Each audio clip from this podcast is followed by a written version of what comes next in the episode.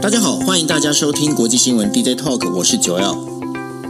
Hello，大家晚安，我是 Dennis。是，今天时间是二零二三年的一月五号。我们今天为大家带来五则新闻。第一则新闻是说，呃，土耳其的总统呢，埃尔多安，他的打电话给普丁哦，希望他能够先进行宣布停火。为什么他会讲这件事情？那我们也来看一下，到底现在欧美哦提供给乌克兰有多少的一个军事援助哦？那另外的话，我们要第二则要新闻要跟大家带来的是，缅甸军政府呢，已经在宪法规定之下呢，必须在今年八月进行整个选举，呃，把他这个政权呢，能够过渡回到文人的这样的一个政府哦，到底能不能做得到？能不能像泰国一样呢？这的确有很多人其实不抱的一个乐观的一个看法哈。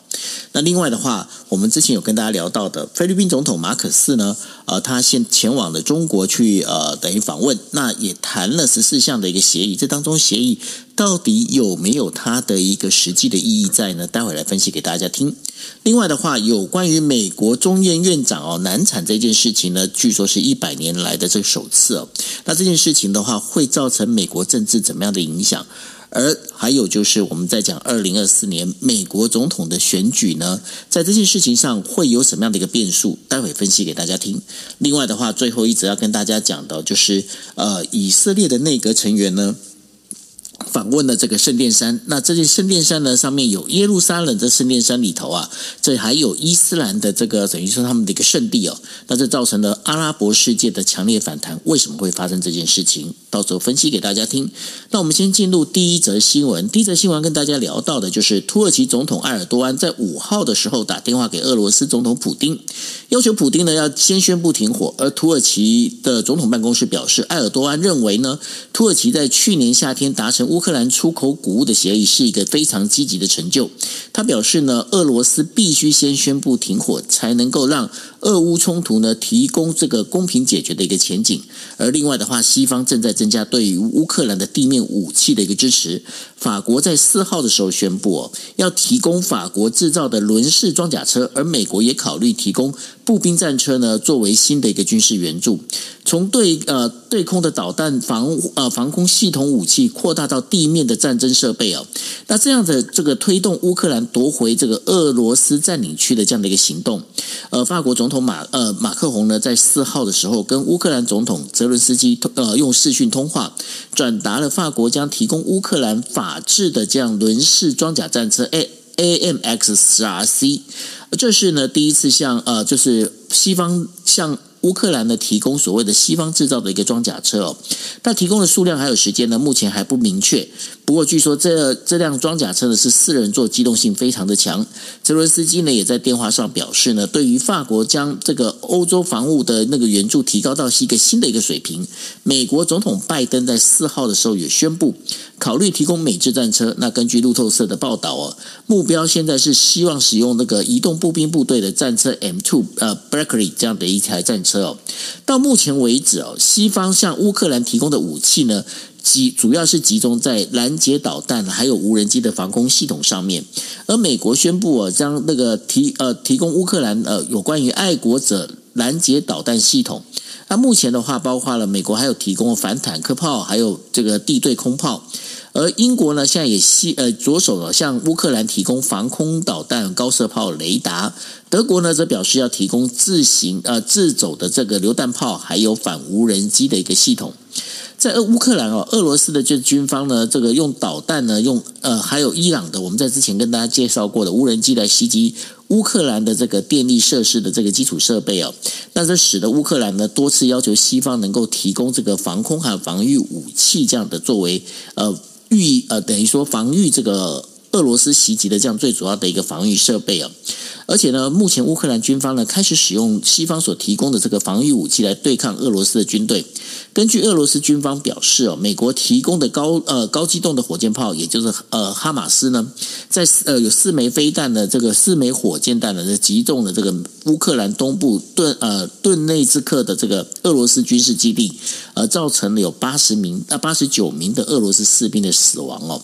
那为了要夺回这个俄罗斯军队占领的领土呢，乌克兰现在不仅在西方。方寻求装甲车、坦克的这个协助。乌克兰国防部的这个情报局长呢，布达诺夫他也表示哦，美国的战车呢就将要抵达，那整个战斗的话，在三月的时候会变得更加的激烈。但是这样看起来的话，土耳其。为什么他会转向要求俄罗斯要先行停火？再加上呢，这个整个西方提供了这样这么多的这样的一个地面武器，这是是不是代表着这个战争呢？它会开始有一个不同的变化呢？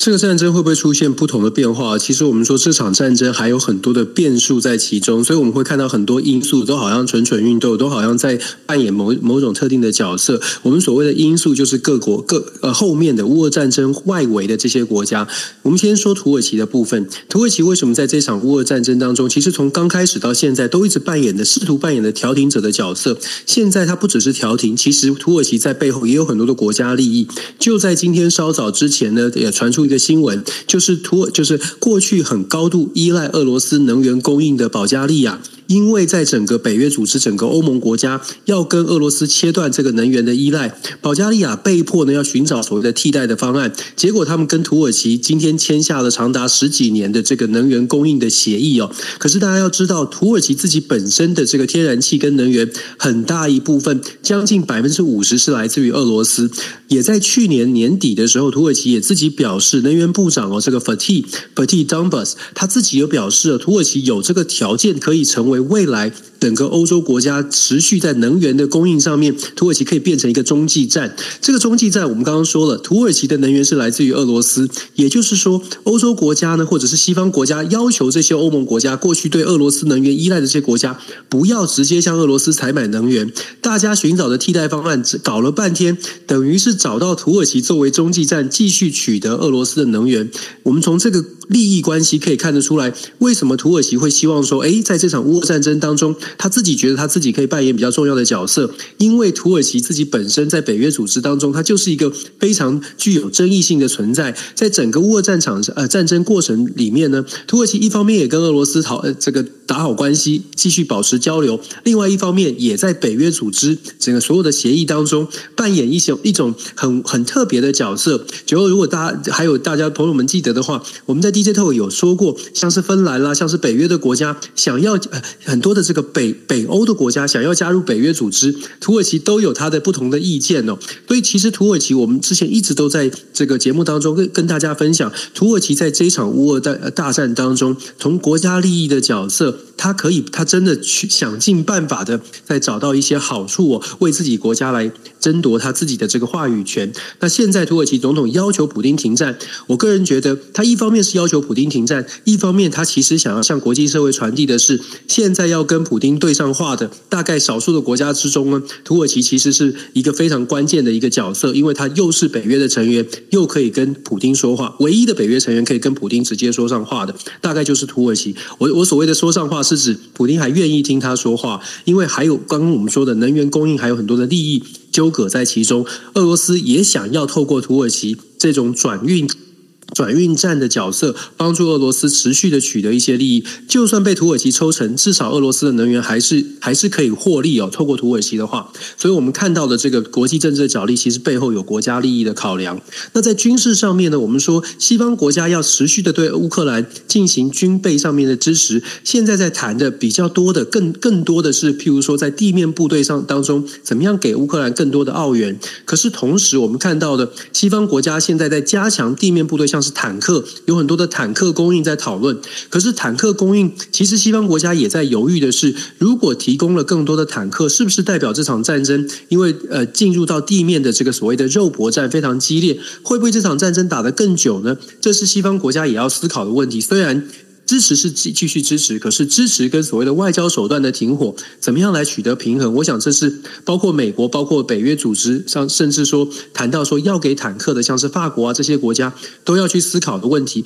短期之内我们会看到军军备的供应还是会持续，可是长期最终可能还是要回到外交的谈判桌来去来去做思考。然后我们再补充一点，就是说去昨天的最呃昨天的这个新的发展。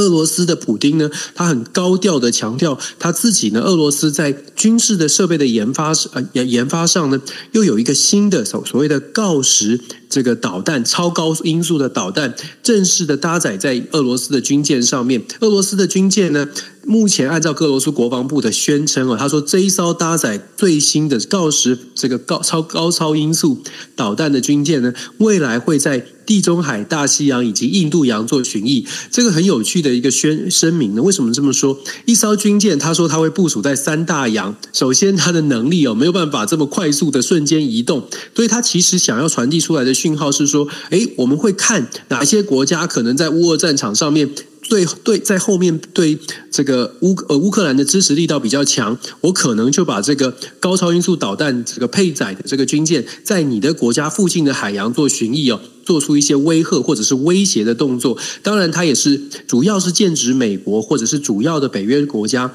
他想要强调的是，我这个高超音速导弹。配置的这个军舰在你的国家外围去做一些巡呃巡航哦，它直接的会影响到你的本，有可能威胁到你的本土。如果你做出比较直接的军事的支持，我就会做出一些反制。然后，俄罗斯的普丁强调说，这个高超音速导弹是全世界目前最先进的、速度最快的，来到九倍的这个音速。那为什么高超音速导弹现在对于大家的威胁这么大呢？是因为现有的所有的飞弹防空系统，不论是爱国者啊，或者是铁穹系统，事实上都没有办法拦截。所谓的高超音速导弹，俄罗斯也是全球唯一一个到目前为止在实战上面真的使用高超音速导弹来攻击敌人的，或者是攻击这个在战场上发这个拿来运作的。就在去年的时候，他们在这个对乌克兰发射了所谓的匕首的高超音速导弹。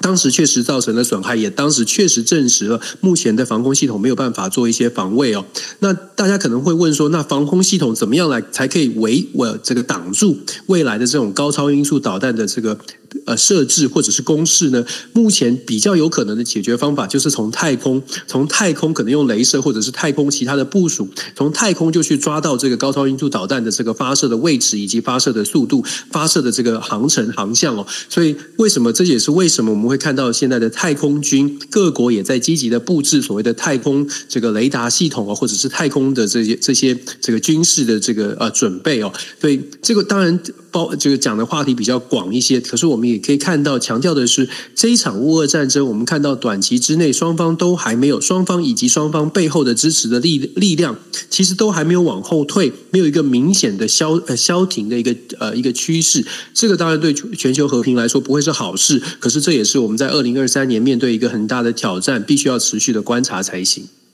不过那个。就是普丁他如果搞出这样的一个东西啊，那然后呢，这当中这个锆石它本身又是可以携带核弹头的高超超音速巡航导弹哦，他这他真的是搞出来的话，基本上我觉得对他来说也也不是一件非常好的一件事情啊。他就是强调他自己还是很强啊，西方的经济制裁不管怎么制裁，他还是可以有钱去发展他的军备，然后还是可以在科技上面，呃，至少在军备上面有表现出他好像很强。当然了，这也有后面也有人在怀疑说，那你这个九倍到底是是不是真的九倍？然后锆石有没有这么强？毕竟有一点大外宣的效果，所以这个要要。要在实战上面才能够看得出来，是不是真的有这么快、这么准、这么强？可是没有人想要真的让他让他使用啊，这是很就是这种威胁是很讨厌的。没错哈，好，那我们进入我们第二则新闻了。第二则新闻在讲说，呃，在下个月呢，缅甸军方通过政变夺取政权就要满两年了哦。那军方在镇压亲民派的同时呢，也要必须要在八月前呢举行大选，因为根据呃缅甸的一个宪法规定啊，必须呃从这个军政府过渡给文人统治。那在国际社会呢，呼吁必须要举行包括民主派在内的选举呢，目前军方是不太可能接受这样的一个选举结果，而这也使得缅甸的孤立状况呢，可能在二零二三年结束之前呢，都没有办法解，没有办法做一个解决哦。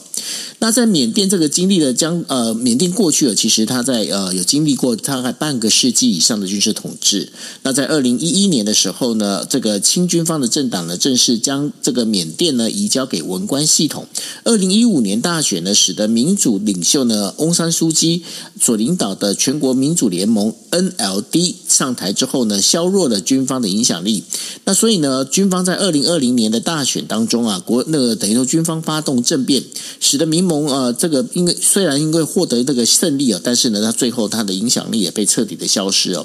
那在这整个一个状况当中啊，美美国他最主要他是担心这一场事情哦，就是说他认为呢，这个八月的这个选举呢，将不会是一个自由公正的一个选举哦。然后呢，包括这个之前这个。缅甸的这个殖民，呃，就是得算是殖民国啊。英国呢，还有欧盟呢，也对这个整个就进行制裁。那再包括了我们在讲说这个东盟啊，东盟它本身对于这个缅甸这些事情呢，也采取一个观望的一个态度哦。在整个这样看起来的话，缅甸的整个民主化目前还是非常的坎坷，而且呢，原本缅甸军政府就是他呃缅。缅甸军政府的这个敏昂莱啊，他本身其实是想要学习呢有关泰国的这样的一个从军政府转到民呃民政府的这样的一个状况哦。现在大家的预测是说，这个可能性不会很高，毕竟呢，他在缅甸军政府在国际间呢受到的这一个等于说信任度并没有那么的强。但是你觉得呢？那接下来这个缅甸军政府会怎么做？而且这当中的话，很可能它会影响到整个缅甸的经济，让它变得更加更加的衰弱。缅甸的经济，我觉得现在我可能连想都不敢想。其实我们 DJ 套之前之前都一直在谈说国际政治的现实，都是拿缅甸出来做例子哦。为什么？因为二零二一年二月二月一号，他们呃缅甸军政军事发生军事呃政府发生的这个军事的政变，民选的政府被军政府给取代之后，其实两年真的将将近现在将近两年的时间，国际上面谴责不断呐、啊，经济制裁针对这个敏昂莱或者是军事将领的这个个人的账户的冻结等。等等的措施都有，可是包括东呃东协国家也有这个直接间接的做出一些建议，可是都没有办法撼动缅甸军政府，而且缅甸的民主化一直被镇压，甚至出现非常不人道的现象。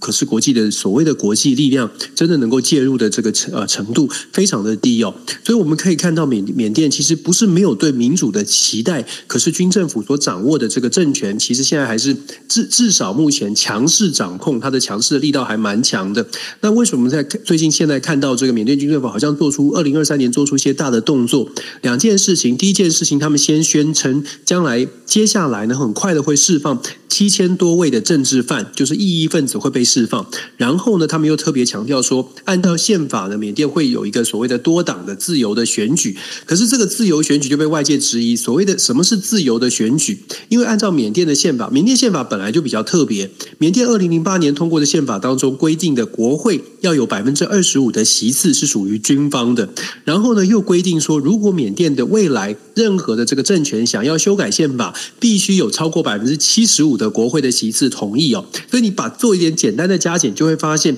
基本上你要未来要修改缅甸的宪法，必须要取得军方的认呃军方的支持，因为是百分之二十五，任何人不支持就没有办法突破这个门槛修宪的门槛。那现在军政府呢，在他强势的领导政变政变之后，在他的强势领引导之下，他说要释放的政治犯，有一些这个外国媒体有成功的访问到之前被释放的政治犯，其中就有人表示，现在被释放出来是真的是真的属呃回到这个缅甸 的社会。是真的有自由吗？还是其实回归社会之后，其实还是不能说话，还是不能公开的做一些这个抗议或者是抗争？如果是这样的话，就算被释放出来，缅甸也不会真的走向所谓的民主化。那缅甸的军政府现在想要透过释放政治犯，再透过这这个举办选举，他其实想要凸显的，就如同刚刚主要所所呃，你刚刚所分享的，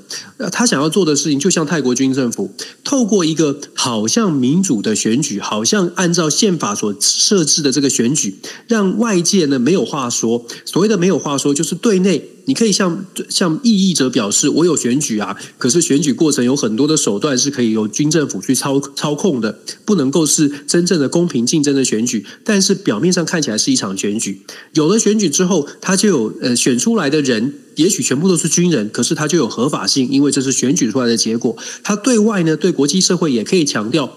国际社会，你要的民主选举，我们缅甸有哦，而且异议人士都被释放喽。有了选举，有了释放的异议人士，你要如何再去抨击缅甸不是民选的政府呢？其实透过这种我们讲不好听，其实就是透过一个民主选举的这个模式来洗白军政府的政权的合法性。这个在其实世界的很多民主国家也都发生过。我们现在包括看到泰国也是这样哦。那如果说这样的一个过程完成之后，未来想要国际社会想要对缅甸军政府，或者是缅甸的民所谓的民选政府再有任何的意义，或者是东东协的这个东协组织 ASEAN 想要针对缅甸再去做什么建议，难度就会更高了。所以我个人对于缅甸未来的民主的发展不会太过乐观，因为现在军政府的这些动作呢，很明显的是学以前学其他的这个所谓的半民主或者是非民主国家的这种操作模式，就是想要告诉大家，哎，我现在已经照你说的做啦，我已经是我是合法的，人民喜欢我。你要拿我怎么样哦？有点这种味道，这就像我们说的嘛，什么什么是真正的民主？缅甸人看到了这种民主所谓的民主选举，我想他们应该会觉得这个跟他们想象当中的民主还有很大的落差吧。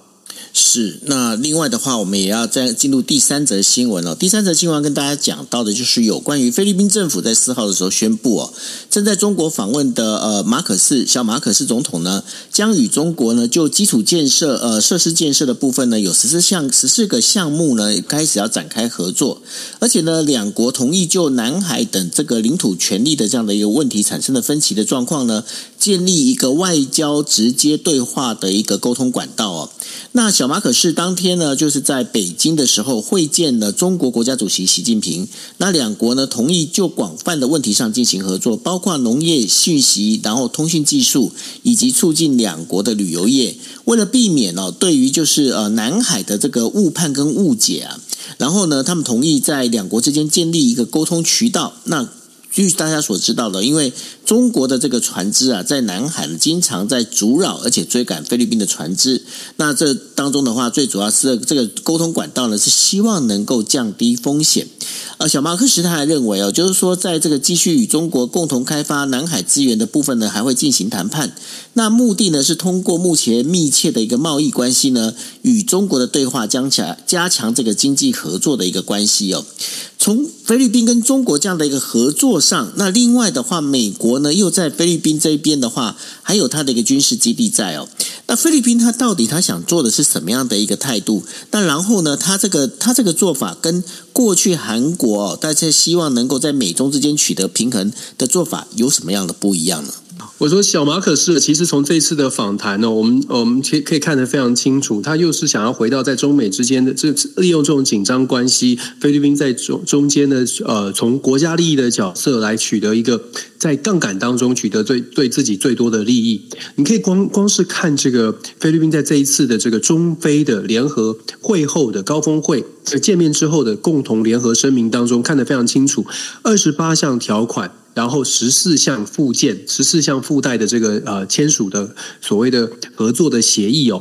哇，你你光是那个金额呃，整个简单的加总起来呢，超过两百二十八亿的美金，那这个投投资是非常惊呃惊人的这个呃投资的数量哦，那更不用说是这个呃除了投资金额之外，在过去大家会说，哎，那中非在南海之间有很大的争议，可是这一次的这个呃声明当中讲的看起来。只有只有友好，只有合作。因为小马可是在声明里面二十八条里面看得非常清楚，他强调说恪守一个中国原则，然后又特别讲说中非之间未来会秉持的南海行为共同宣言以及联合国海洋公约，一起来寻找最大的利益。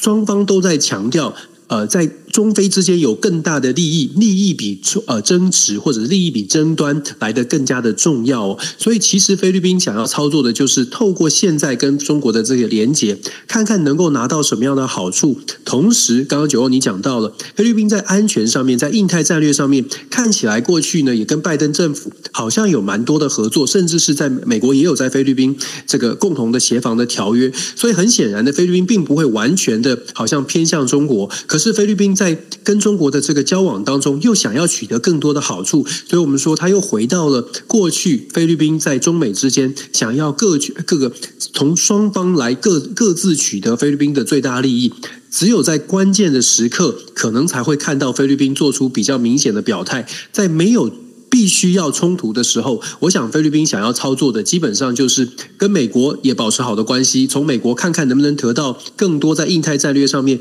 帮助菲律宾提升国防的国防安全的这些助力，同时呢，在经济上面希望中国得到从中国得到更多的直接的投资，这是菲律宾在操作的。刚刚九二里讲讲到了过去的韩国也是如此。其实周边亚太地区很多的国家，因为中距离中国很近，虽然。不太认同北京的很多的作为，可是，在实物的操作上面，很多国家基本上都是在操作这种杠杆。只不过在过在这两年哦，因为中美的竞争的关系比较紧绷，然后美国比较强大的来做。一个制约中国的动作，让这些亚太的亚太地区的国家看起来比较靠近，呃，向美国靠拢一些。可是，我觉得菲律宾现在这个动作，在配合中国的这种外交政策，如果中国在战狼外交上面做出一些改变，我们看王毅发表了一个非常新的这个声明，特别强调中国要开始啊重新思考怎么样成为亚太地区甚至是世界。这个重新来形形塑中国的形象，要让中国看起来更可敬可爱哦。那我不不晓得最后会做呃，中国会不会真的做出什么样的改变？可是从对外的这种宣传或者是做法看起来，不论是王毅的声明，还是这个秦刚新的外交部长秦刚在离开美国之前，在这个纽约主要的美国主要的媒体做出一个投书，说中美关系呢是未来全球人类的一个和平的基础哦。我觉得他中方想要传递的在。现在看起来有点出现变化。那菲律宾现在也在中美之间，他觉得说可以争呃可以争取到自己的利益为作为最最最是呃最重要。我我我个人会觉得，包括我们台湾或者是亚洲的其他国家，可能在未来的中美的紧紧绷的关系当中，我们一直在说，真的要理性的理性智慧来思考，怎么样才能够在这个夹缝当中为我们争取到多一点的东西。不喜欢的这个呃事情一定会有，可是。面对不喜欢，我们有没有什么策略来应来应应应应？我觉得这比较重要。是，那所以呢，在中国，他现在呃积极的在进行他的整个一个外交政策，那包括了呃新的这一个呃外交呃等于说过去的这个杨洁篪呢，现在被王毅所取代，那然后呢，外交部长现在又改成了秦刚哦，那接下来会怎么样？中国的这个外交政策会怎么走？其实大家都很关注。但是谈到了中国外交，我们就不能不谈到美国的内政哦。那美国呢，在三号开幕的美国国会呢，没有办法顺利选出众议院院长哦，新一届的。国会当中占多数的反对党共和党的保守派强硬保守强硬派哦，继续干扰任命众议院少啊的那个领袖哦，就是约翰麦可席的当成就是这个众议院的一个议长哦。那即便在两天的这个经过两轮的呃六轮的投票里头啊，都没有办法获得多数票，那使得呢这无法启动法案审议的这个程序哦。那这个政治很可能因此哦，就因为发生了一个停滞。那这是一百年来哦第一次。没有候没有候选人在第一轮能够当选众议院院长这样的一个事情哦。那在四号举行的三轮投票当中呢，也没有任何一个候选人可以获得两百一十八票的多数票。那共和党里面的话有二十一位，就是他们其实是对于这件事情其实会投反对票，我就是我们在说的跑票。那这当中的话，最主要的一个问题呢，其实就是因为现在麦可麦麦卡锡呢，他本身呢有部分的这个人士对他其实并不是那么的支持哦。为什么会发生这事情呢？那这个当中的话，我们待会来请这个 Dennis 来跟大家讲。那同样的一个事情哦，那美国拜登总统呢，在本来在这个二零二二年十呃，就是准十一月中的一个中期呃期中选举的时候呢，呃，有民主党里面其实有很多声音，希望把拜登能够放弃参选这个。就等于说参选下一届的总统这样的声音哦，但是因为呢，民主党这一次的整个选举的呃结果意外的好。那也使得哦拜这个呼吁拜登不要再参选这件事情，反而呢这个声音变得比较小了。那变得比较小之后呢，那是反而是说，那拜登到底什么时候来决定他到底要不要来参选二零二四年的这样的一个总统呢？那这当中的话，还必须要看到民主党党内到底有没有人愿人手呢？是有这个党内的所有人的一个共识，但目前看起来好像并没有。Dennis 这看起来的话，这。美国国内的内政啊，不管共和党或者是民主党啊，都有他的问题。甚至呢，川普他曾经发在，在这个我们在讲参议呃众议院要选举之前呢、也呼吁众议院的这个呃，就是共和党的那个议员们要来支持麦卡锡哦。可是好像也没有那个效果。那甚至民主党的这个议员哦，他们甚至在在他们的 SNS，也就是在他们的 Twitter 跟他们的那个 Instagram 上面呢，还特地秀了，就是说拿着这个爆米花。啊，准备去一场开会，这样子就是我要来看好戏这样的一个状况哦。现在整个美国的内政哦，感觉上非常的纷乱。你觉得那接下来会怎么去演变呢？我觉得这两天哦，在在美国的国会，现在今天呃，美国时间今天的美东时间今天中午十二点会重新再呃再议哦，就进行第七轮的投票。那很多的众多呃众多的说法众说纷纭，现在是传出来麦卡锡在昨天有提出一些新的一些让步哦。这个让步真的，如果大家了解美国的国会的议事规则的话，你会发现这个让步已经到了极极限了。他做出什么让步呢？最关键的是说麦卡锡自己让步，说未来的议事规则当中。中只要有一位，就四百三十五人当中，只要有一位众议员提案说要这个撤换议长，那这个这个提议呢就会被接受，然后就会进行表决。这个过去在过去是不曾发生的，就是基本上这个大家可以想象，只要有一位众议员提案说我不喜欢议长，我我我认为议长不适任，我要撤换，然后这个一个人提案就会变很乱吗？就会变很乱呐、可是现在麦卡锡，你你看出看到他这个让步，你就可以看出来，麦卡锡就已经有点走投无路了。为了要取得议长的宝座，他现在必须做出这个让步。那为什么他要做这种权力上的让步？大家可以想象，一个人就可以这个来推翻议长，或者一个人就可以提案，代表的是麦卡锡要把要让每一个不喜欢他的议员呢，都得到一种好像有一种权利，就是好，我现在不喜欢你，但是我勉强接受。主要是对话是共和党内二十个这个自由联盟的不喜欢他的人，极度不喜欢他的人，告诉这些共和党的所谓的同同僚们。好，你不喜欢我，但是我让出这样的一个权利，未来呢，你真的不喜欢我的时候，你还有这个机会把我推翻，只要你能够找到找到这个呃够多的票数。可是你如果是这二十位的议员呢，你会想说，好啊，我我可以提案了，可是提案之后我还是得经过表决，我就只有二十个人，我还是没有办法把你推翻。所以这二十个人非常不喜欢麦卡锡的人会认为，就算有这样的一个让步呢，我可能也只是得到一个好像是话语权上镜头的权利，可是不能真的把你推。翻等于是他还是觉得选了麦卡锡之后，还是得忍受他至少两年哦。这对于这二十位非常不喜欢麦卡锡的这个共和党的国会议员来说，他们觉得还可以换得更多。比较值得关注意的是，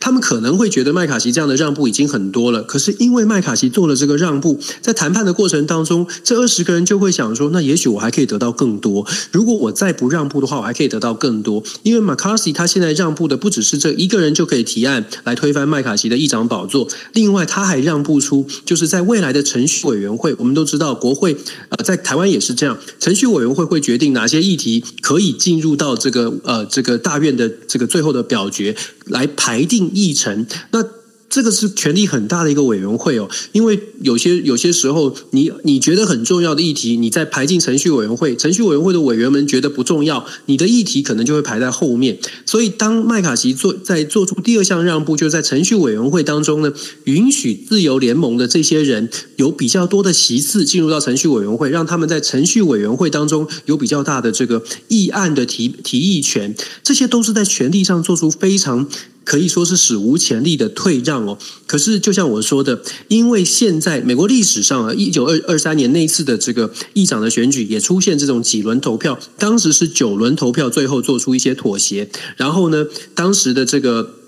妥协是说，也让很多的国会议员得到了更大的权利。现在有一种说法是，这二十位呢，他们会继续的希望可以得到更多的个人的权利。那如果是这样。那可能他们甚至会寻求这个突破破纪录，不只是九轮，他们可能要十轮才要才要做出让步。不论如何，我们看到的，刚刚我讨论的都是美国国会现在共和党两百二十二席共和党内部的这个茶壶内的风暴。那大家会问说，那难道民主党是没有机会的吗？民主党全部的民主党议员目前在现在的国会当中呢，四百三十五席当呃里面，他们有两百一十二席。到目前为止，为什么刚刚九都会说，有一些民主党议员说拿着爆米花，因为两百二十两百一十二席，不论怎么样团结，到目前为止六轮下来，这两百一十二票都没有跑票，基本上就等于这两百一十二个人就坐在那里等着看你共和党到底要演演到什么时候，甚至有可能哎，看看有没有六个共和党的人说非常不喜欢麦卡锡，跑到民主党这边，宁可让民主党来拿下议长宝座，也不要让共和党的麦卡锡去胜选哦。还有一些纸牌屋的这些角力，当然这种情况比较极端呢、只不过讨厌麦卡锡讨厌到什么地步，共和党内的这个风暴到底会不会得到一个完整的这个妥协，或者大家搓汤圆之后能不能搓出来什么样的结果？这就是接下来在美国国会很大的一个呃观察的指标。我们已经看到，川普已经跳出来讲了，因为这二十个所谓的自由联盟，他们是极右派，他们都是力挺川普，他们非常讨厌共和党内这个。在他们眼中，认为不挺川普就是不够保守派。他们认为一月六号的这个国会的骚动事件不是骚动，是爱国者的表现。这种他们是比较极端的，所以他们认为麦卡锡这种温和派呢，就是不够共和党。这个你在台湾就可以想说深蓝或深绿哦，就觉得说，哎，人家不够不够绿不够蓝，就是有点这种概念。那只是只是现在这个国会呢，因为议长没有办法产生，导致按照议事规则是没有办法做任何的事情，任何的提案都不能提，甚至是委员会的任命都没有办法，在议长没有出炉之前都没有办法推动这样的一个情况的演变，继续演变下去，共和党内现在也开始出现一些担心。那。是不是美全美国的民众会对共和党这个产生更大的疑虑？未来在二零二四年，是不是也会让共和党没有办法重新啊取得政权？这些都是现在在国会当中各自的角力或各自的盘算呢。当然，我们说民主党呢，不只是国会议员在旁边看吃爆米花在看戏，其实在。白宫内部哦，也开始会出出现说，诶，那对于整个的局势，如果共和党茶壶内的风暴搞不定，是不是代表民主党其实还是对美国民众来说是比较稳健的选择？尤其是拜登总统在现在的其中，不论是其中选举也好，还是现在美国整个油价已经慢慢平稳了，通货膨胀也慢慢稳定下来，整个美国拜登总统的民调也开始逐步的在上升，还是不理想，还是有超过半数觉得他做得不好。可是逐步的在上升，这也会加深哦，民主党内的一些有人说忧虑，有人说是支持他，呃，支持拜登总统的会觉得说这不错啊，这代表了连任有望，也不用太担心他的年纪。可是忧虑的人会说，呃，如果说只是因为现在一时的气氛对民主党有利而。让拜登不得不去参选的话，未来拜登包括了身体的健康状况，还有接下来两年会不会出现什么样重大的一些状状况，拜登政府没有办法处理好，可是也换不了人。其实这种考虑都是有的，所以美国的政局啊，现在还是比较，我会觉得比较诡谲多变。那当然，对于全球的影响，我们非常看得非常清楚，因为美国其实还是主导的整个全球的这个全球政全球政治。美国国内的不稳定呢，当然也会导致呃外在外外资外部世界可能也会观望的成分会比较多。大家也不知道到底美国会搞呃会会发生什么样的状况。这个对全球和和平来说，我觉得还是一个不安定的因素。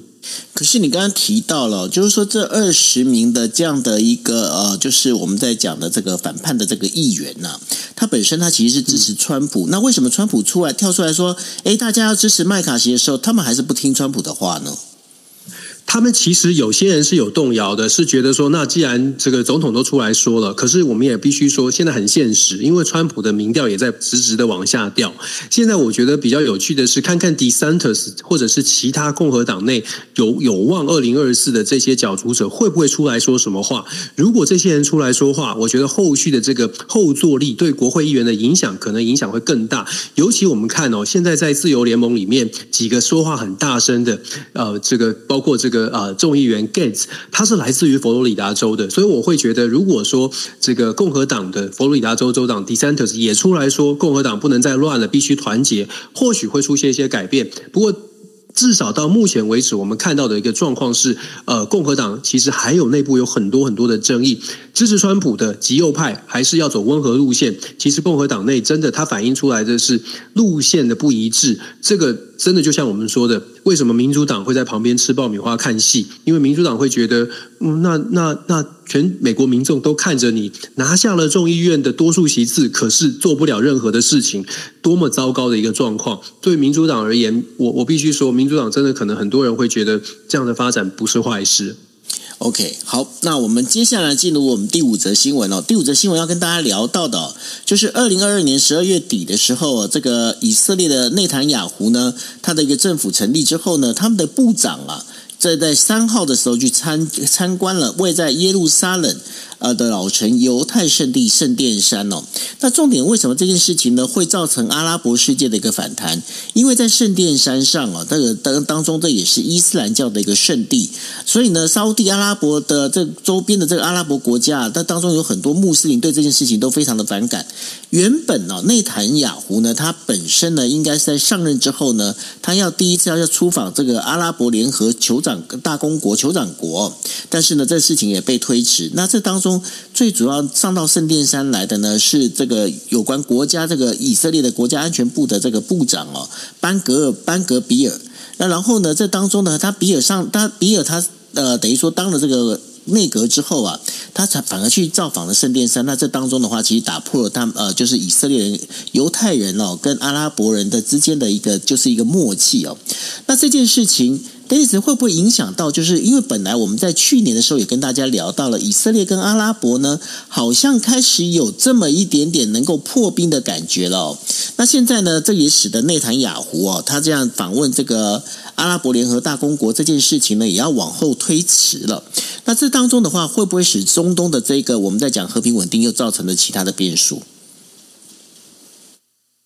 现在变数很大啊，这个 就我们说，这个北京当局已经在联合国正式要求安理会赶快开紧急会议了。因为其实对于巴勒斯坦来说，这就是一个非常明显的一个挑衅的动作。那我们知道，以色列纳坦雅胡这一次的当选，这一次的这个组组成的这个政府哦，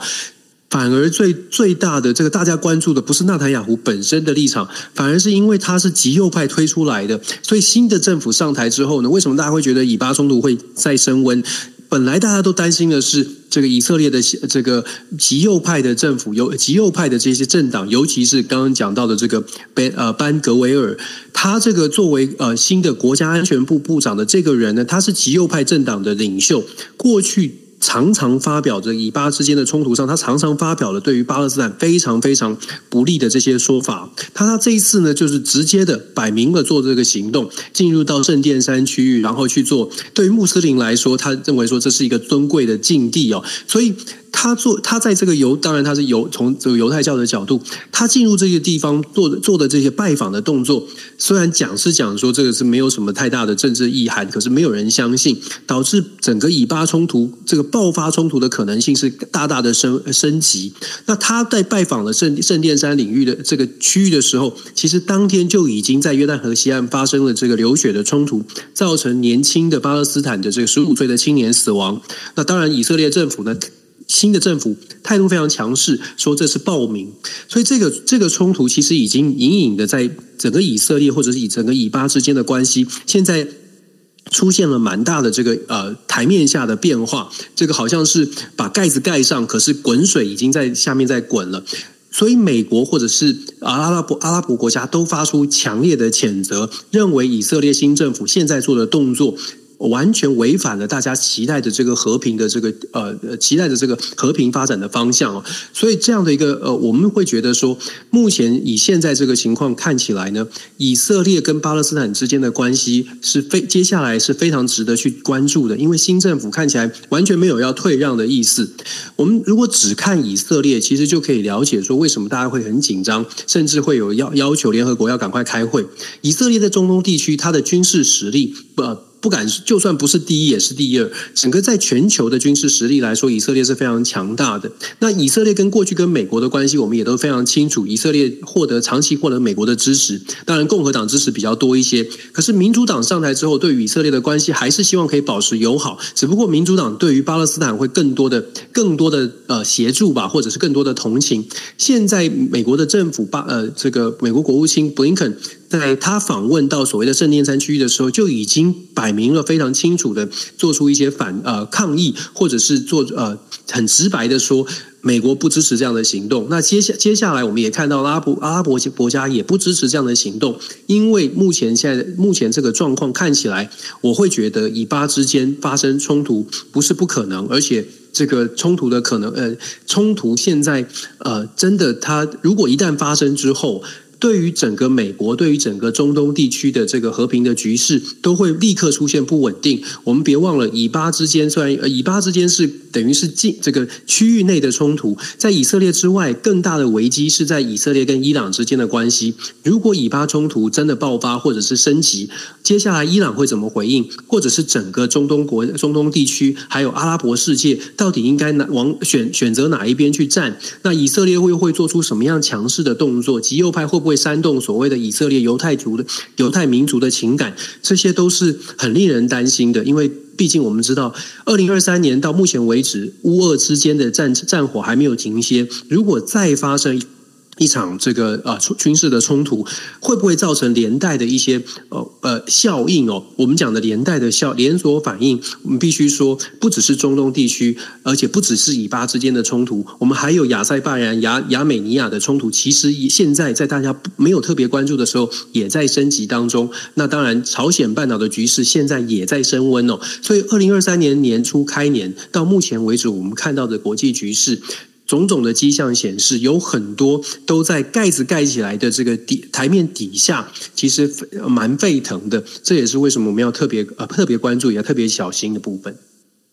是，那所以呢，呃，接下来哦，其实这样看起来，二零二三年开春的时候呢，这感觉上整个全球的状况哦，并不是那么的平稳。那甚至呢，还有包括了我们在讲的，就是台海之间的问题，以及呢，我们在讲的，包括了这整个一个经济的，等于说通货膨胀的这些事情。那然后呢，还有包括了这一个，呃，就是薪资薪水到底要不要涨的这相关的哦。其实二零二三年呢，在这个呃，现在才是一月初的一个状况之下呢，已经有那么多的事情了。Dennis，你觉得二零二三年，你如果要给他一个评语的话，你觉得二零二三年会是怎么样的一个年呢？二零二三年呢、啊，我觉得二零二三年就是经济上面是冷，但是那个国际国际安全局势来说是会是火。对，或是火火热，所以我觉得这个大家要这我我我觉得二零二三年反而对于对于台湾来说是更要稳稳健的往前行的，要看更清楚。冰火二重天吗？这个怎么有点开车的感觉？但是真的有点这种，这真的是经济上面大家期待的是经济很火，军事国安是刚好反过来，这现在刚好反过来，对我们跟我们的期待是相反的，所以这个对于我们来说是要。我觉得就更更要小心了。是啊，OK，好，那这就是我们这个星期带给大家的国际新闻 DJ Talk。OK，那我们呢下个星期再见喽，大家晚安，拜拜，拜拜。